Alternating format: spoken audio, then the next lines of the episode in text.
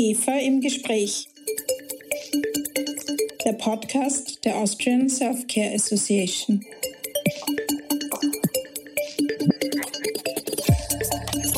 Welcome to IGEFA im Gespräch, the podcast of the Austrian Self-Care Association. I'm Christina Nageler, the Managing Director of IGEPHA. In this season of our podcast, we embark on a global journey to explore self care initiatives in various countries and assess their progress towards establishing a national self care strategy. Such strategies play an important role fostering self care, and they align with the recommendations of the Global Self Care Federation's Self Care Readiness Index, which combines efforts to enhance self care within a nation, empowering more individuals to take responsibility for their health. Today, we're crossing the Atlantic to Canada, where, where I'm delighted to have a conversation with Gerry Harrington, a self care expert at the FHCP, the Canadian Self Care Association. Welcome, Gerry. Thank you, Christine. Happy to be here. Before we dive into our discussion, let me provide a brief introduction to today's guest. Jeremy Harrington serves as the Senior Vice President at FHCP and is an expert in consumer health. FHCP is the foremost Canadian organization uniting companies that offer access to the food, health, and consumer products that Canadians rely on daily. As a leader in evidence based, growth oriented policy, FHCP assists its members in promoting the well being of Canadians, safeguarding the food supply, contributing to Canada's economic growth, and ensuring the sustainability of the healthcare system and the environment. I'm eager to learn more about the Canadian Self Care Association's dedication to enhance self care in Canada. Gerry, in 2020, FCHP released a blueprint for a national self care strategy. Could you please elaborate on the content of this blueprint and share the guiding principles uh, for developing a self care strategy in Canada? We have been working in the area of self care as a broad concept for over 20 years. So we started in the early 2000s looking at, um, well, we did some social research, uh, focus groups, and polling. And that really started a process of trying to understand how consumers, individuals, Canadians, look at self-care. What is what is their frame of reference? How do they look at this? How do they see it fitting into their overall healthcare and their lifestyles. And, and that's something we've been working on, looking at behaviors, attitudes, and so forth for many, many years. By the time 2020 came along, now we had just merged as an association with uh, the, the Food and Consumer Products Association. And we were looking at a sort of a fresh approach to the whole self care file.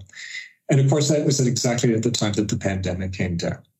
So, in putting the strategy together, we, we really did sort of put it in that context. We looked at, you know, how the pandemic put our already stressed healthcare system in a, a very, very difficult spot.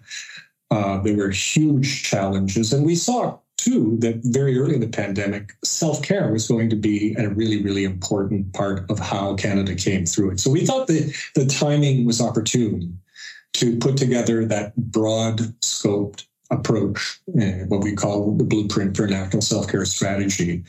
And we felt it was really important to frame it around some concrete recommendations. So, at the very top of that list of recommendations uh, was to have a parliamentary study of self care, to understand it, to, to put it in the context of the Canadian healthcare system, the benefits that it has for the healthcare system, but as well as the challenges in putting together an integrated um, self care strategy at a national level. So that was the first part. And that is a tricky one for Canada because one of the things that we struggle with is that um, healthcare in Canada is not a, a primary responsibility of the federal government. It is the responsibility of the 10 provinces and three territories. So that creates some challenges. We want to have a national discussion, but health policy is, for the most part, laid down at the provincial level. So we've tried to look at well, what are the national elements? What are the things that are really relevant at the national level? Uh, and one of the first things we looked at was health literacy. And that was something that we saw as sort of a unifying challenge for all sectors of the healthcare system and for both the, the national and provincial levels of government. All, all of us with an interest in health policy have an interest in doing something about increasing health literacy, measuring health literacy, being able to check our progress on that front. So that was another key recommendation in the report. The third recommendation really brought us down to that same challenge of the provincial versus national priorities.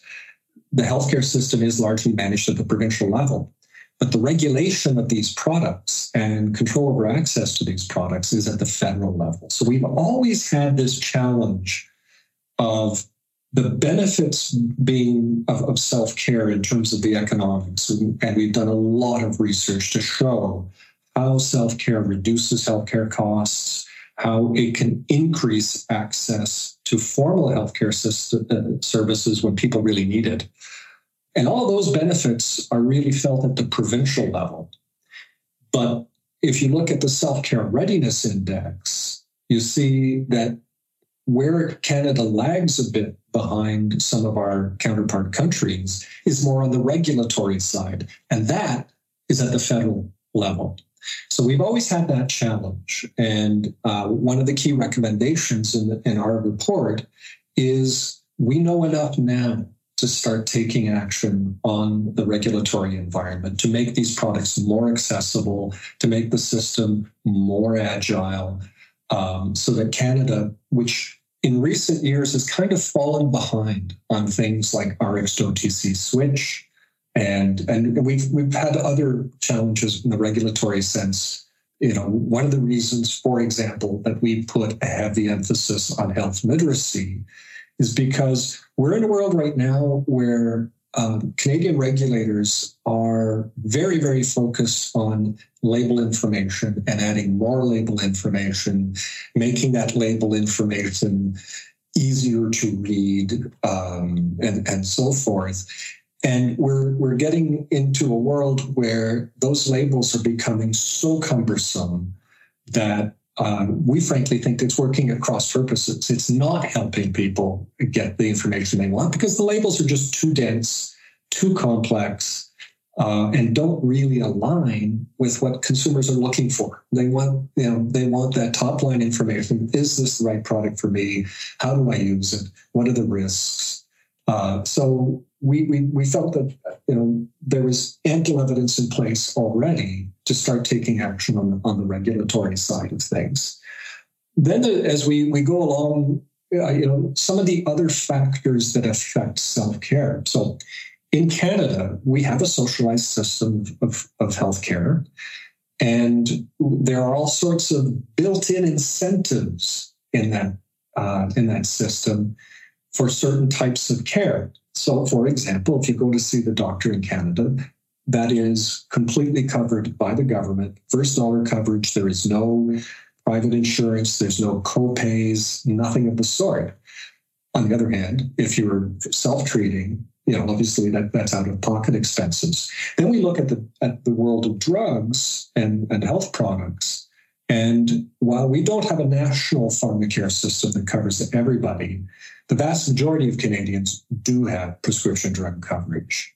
So again, you have that um, sort of financial incentive that pushes more towards formalized care. You don't and have it, to pay for RX products, not not no, even it, a couple of, of Canadian dollars. I would say probably in the range of 50% of Canadians don't have to pay anything. They have no first dollar costs at all. And for probably another 30% of Canadians, then there are some sort some form of copay or deductible. Uh, so what that means is, and then there's 20% of Canadians who, who don't have much covered at all for prescription drugs. So there's an imbalance there. There's an inequity. And for some people, self care is the most cost effective way for other Canadians, it's the least cost effective way to deal with. And so we needed, you know, we, we need to examine what those factors look like, those fiscal, financial factors that guide decision making. And some of them are, are, are indirect. So, for example, in Canada, in order for a private payer to include um, a product or service in their extended health coverage, that product or service really needs to be tax exempt. It needs to be eligible under the medical expense tax credit that we have in Canada. And that's true for prescription drugs, but it's not for OTCs. So you can't even really get private insurance to cover your, your OTCs in Canada. And again, it's that imbalance. So what we're saying to the government is all of fiscal incentives align on the formal healthcare system we need to think about rebalancing that so that it, the fiscal aspect is more neutral from the consumer's perspective. So that was a, the, the fourth recommendation. And our, our final recommendation is measure. If we're going to do any kind of a um, self-care strategy, we need to have targets. We need to know what does this look like? What does success look like? And we have to be constantly going back and examining that and seeing are we making progress? Are new policies actually positively influencing the way people are using self care? And is it leading to a more efficient healthcare system and a healthier population? So that, in a, in a nutshell, is what we're trying to do with with uh, the, the, the framework, and it's it's something that we do not see as a short term exercise, to say the least. that's that's what it looks like. Can you tell me, on the one hand, what would be the advantages for the Canadian population if you get your blueprint done the way you wanted it? And what were, and I guess still are, your steps towards the different stakeholders? So, from the consumer perspective, from Canadian, the perspective of Canadians right now, there is a a major preoccupation with the state of our healthcare system. So I, I would have to say, you know, typically self care is something that we know from polling. Canadians want to be more engaged in their own health. They want to have more control. So these things are true and probably have always been true. I think it's probably fair to say that it's more true today than it was five years ago. In fact, we've done polling to that effect. Um, and and there's there's a fairly steady increase in interest in um, managing their own health. But really, right now, one of the biggest factors is you know addressing that anxiety in the Canadian population about their healthcare system. Canadians, you know, because our our big neighbor to the south have often looked at healthcare as one of the really distinguishing features of being Canadian versus being American um, in that we have a, a, cradle to grave system that has provided um, an, a great equalizer. And it was a huge point of pride for Canadians for many years. In some respects, I would argue that we got too caught up in that and started thinking that you know the only alternative to a system like the Canadian system was the American system, when in fact if you look across Europe and around the world, there are all sorts of um, universal healthcare systems that you know operate differently and offer opportunities. So, from the Canadian perspective, I think it really boils down to yes, having more control over their own health, but also taking pressure off the healthcare system so that it's there for them when they really need it. And right now in Canada, there's real anxiety about whether or not the healthcare system is going to be there for them when they really, really need it. Uh, wait times are um, very, very high to the point now where we know it's really starting to affect outcomes. And um, so the, there's more of an urgency uh, from that perspective. When we talk to stakeholders about the self care strategy, that's a big, big part of the message. Um, one of the reasons why I think if you look at the way we, we talk to, for example, medicine today versus the way the conversation went 20 years ago, you know, medicine was reluctant to think of, of self care as a really important way to move forward. partly because I think there was still the belief that you know a really strong relationship with the family doctor was the overarching key to good health, and that remains true. But I think now, even in medicine and in the other health professionals, and even in institutional settings like hospitals and so forth, I think there's greater recognition that unless we start doing something differently, those kinds of services, those kinds, those dimensions of the healthcare system are very, very vulnerable. So we do put a lot of emphasis on that. And we put a lot of emphasis on this is not just about self-medication. So if I look back to, and I've I've been working with the association for over 30 years. And if I look back to the way we talked about this 30 years ago, we talked about responsible self-medication. We didn't talk about self-care it is really, really key that in our recommendations here, we look for those common points that affect the entire healthcare system. So things, health literacy being probably the best example.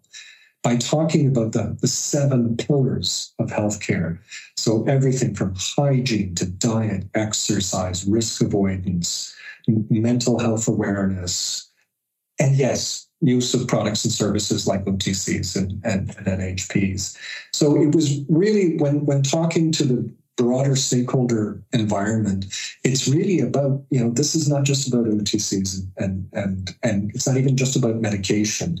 It's really about empowering people to make better choices, to have better access, to be more in control of their own health.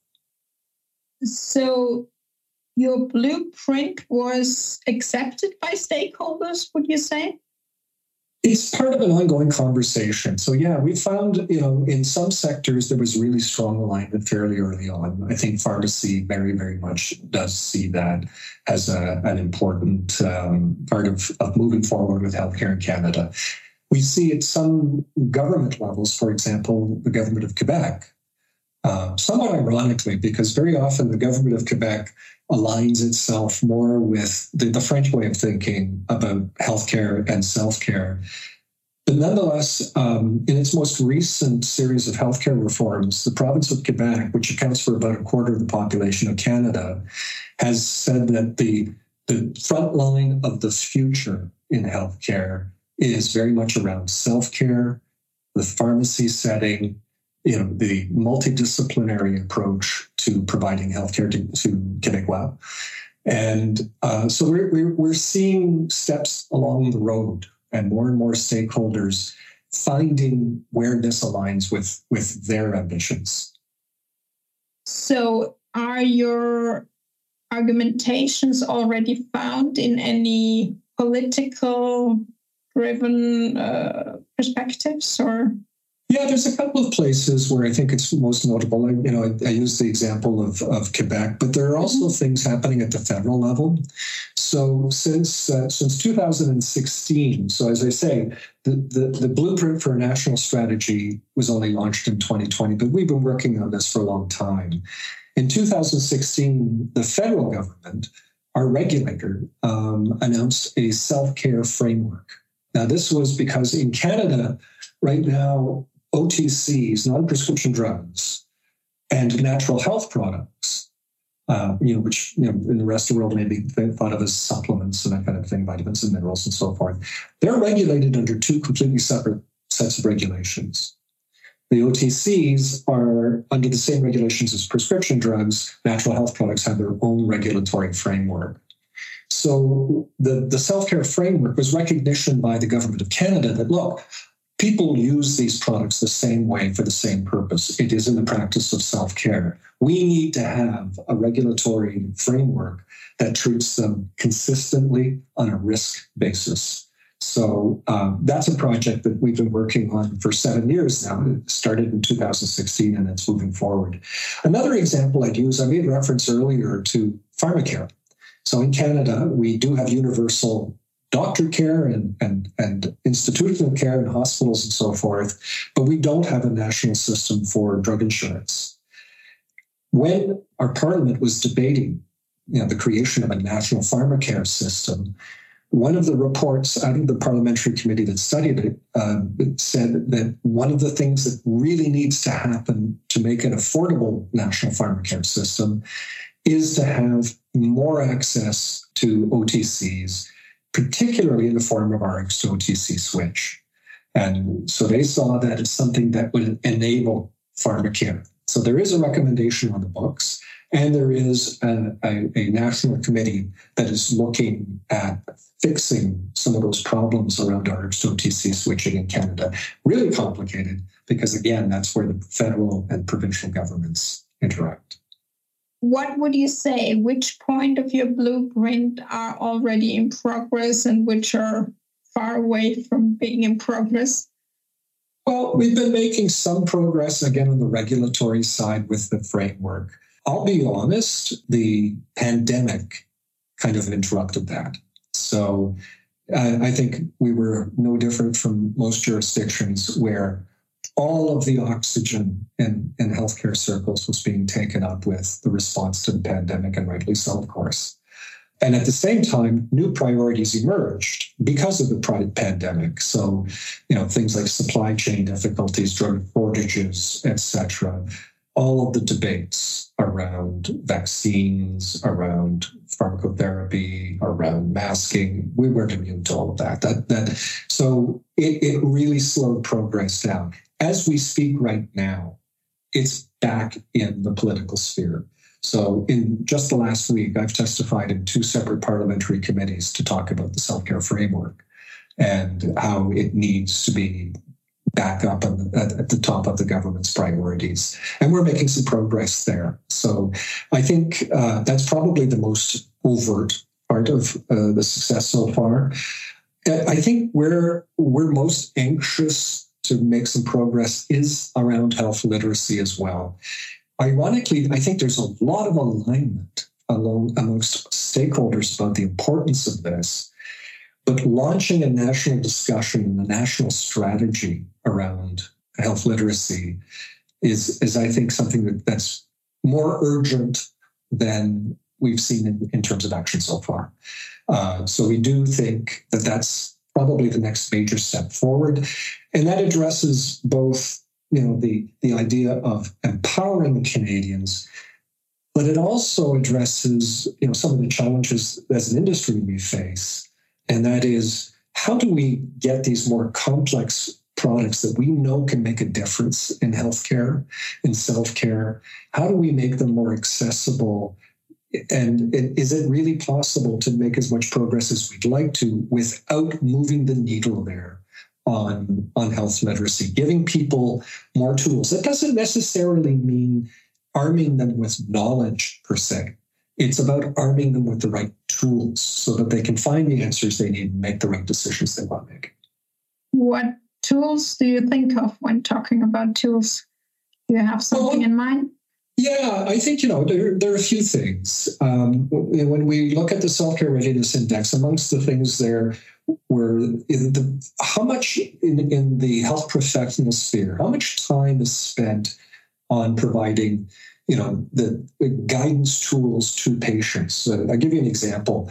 The Canadian Diabetic Strategy which was something that was launched a couple of years ago, has a really big component around how to um, support health professionals educating their patients about you know the management of their disease, giving them multiple tools. Um, and so there we're talking about a role for health professionals. The other major way I, I think uh, is is to look at the role of digital um, in our world right now, we're still stuck with trying to cram all that information in those cardboard boxes and bottles, which we've been doing since the 19th century. In 2023, we really need to be making better use of digital. And what does that look like? So in 2018, we, we gathered a group of experts in pharmacy, communication, knowledge translation, um, you know, from uh, all across North America to look at, you know, what what are the tools you would need to better empower people uh, and, and create more informed use of these products? And you know, the labels were well down the list. It was more about things like decision making tools, Uh, so those could be things that are shared with health professionals, as I described in the case of the diabetes strategy. Um, but also, you know, the role of apps. So really exciting to see our neighbors to the south um, talk about uh, what they're calling ACNU, and that is, uh, oh boy, I'm going to forget what the, the, acronym stands for, but you know, what, what electronic components, what additional tools could you offer in a product that would make it viable for self care when just the, the plain old label wasn't going to turn the trick? Um, so, uh, it, additional conditions for non prescription use. AC, ah, okay. Sorry. So, additional conditions for non prescription use is a really exciting concept because there, what uh, FDA is, is saying is to, to industry show us what additional ways you could um, support a, uh, the use of a product beyond simply labeling uh, and, and advertising. So we look at the possibility of apps. We look at the possibility of you know online tools and so forth. These these are exciting concepts, and it, it, it strikes me that most of us do all sorts of things ourselves using those kinds of tools. Everything from managing our finances to um, you know uh, just such a wide variety of functions that used to be done professionally for us that we can use electronic tools to manage ourselves. We've made really little progress on that on the healthcare side and the self-care side in particular. So that, that that's uh, I think the, the kinds of things that, that they were looking at. Other things really just comes down to simplifying, you know, really thinking about what is the essential information that consumers will absorb are engaged with and will use to follow um, the product instead of you know offering them uh, you know essentially a, a, booklet to, to to go through? And we know that that you know consumers will bypass that. It you know to again draw the, the parallel with digital it's like when we download a new app or we download some other service online and we get that legal liability waiver we never read it we, right? we just click yes and, and carry on. We can't continue doing that with, with these products. There, hmm. there needs to be simpler, more effective messaging. Well, thank you so much for your insights on the state of self care in Canada. To wrap it up, could you share some recommendation for us here in Austria? What should we definitely consider when planning a self care strategy?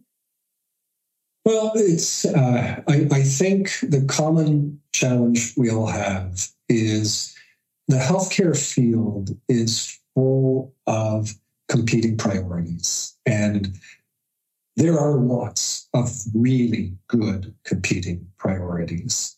Uh, and so, recognition right away that no one sector can really move the needle on, on healthcare or on self care. So the first step really is all about finding those common elements, identifying you know those changes that we're pursuing that would resonate for other stakeholders in the system, framing this, you know, not just in terms of you know growth of our sector, but framing it as creating a fairer, more sustainable, more robust system for the benefit of, of, of consumers. Data, data, data. We need to be able to make the case and in a credible way that these individual decisions on self care will yield benefits um, to the population and to the public purse for that matter.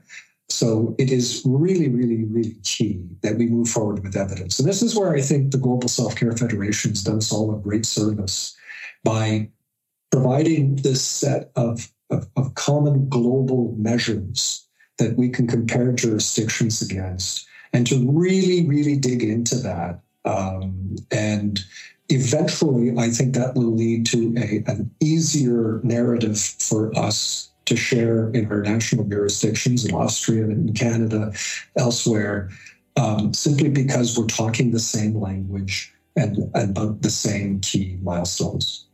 Well, that's true. Thank you, Gerry, for your insights into the Canadian uh, healthcare system and the self care system. Thank you so much for being here. It's been my pleasure, Christina, and thanks for your interest. It's clear that self care is a crucial concern in various countries. In Austria, IGEPHA is dedicated to further emphasizing the importance of self care. If you'd like to explore the benefits of self care or learn more about IGEPHA services for companies in the self care industry, please feel free to reach out to us at office at. Until next time, thank you for tuning in, and we look forward to seeing you on the next episode of our IGEPHA podcast.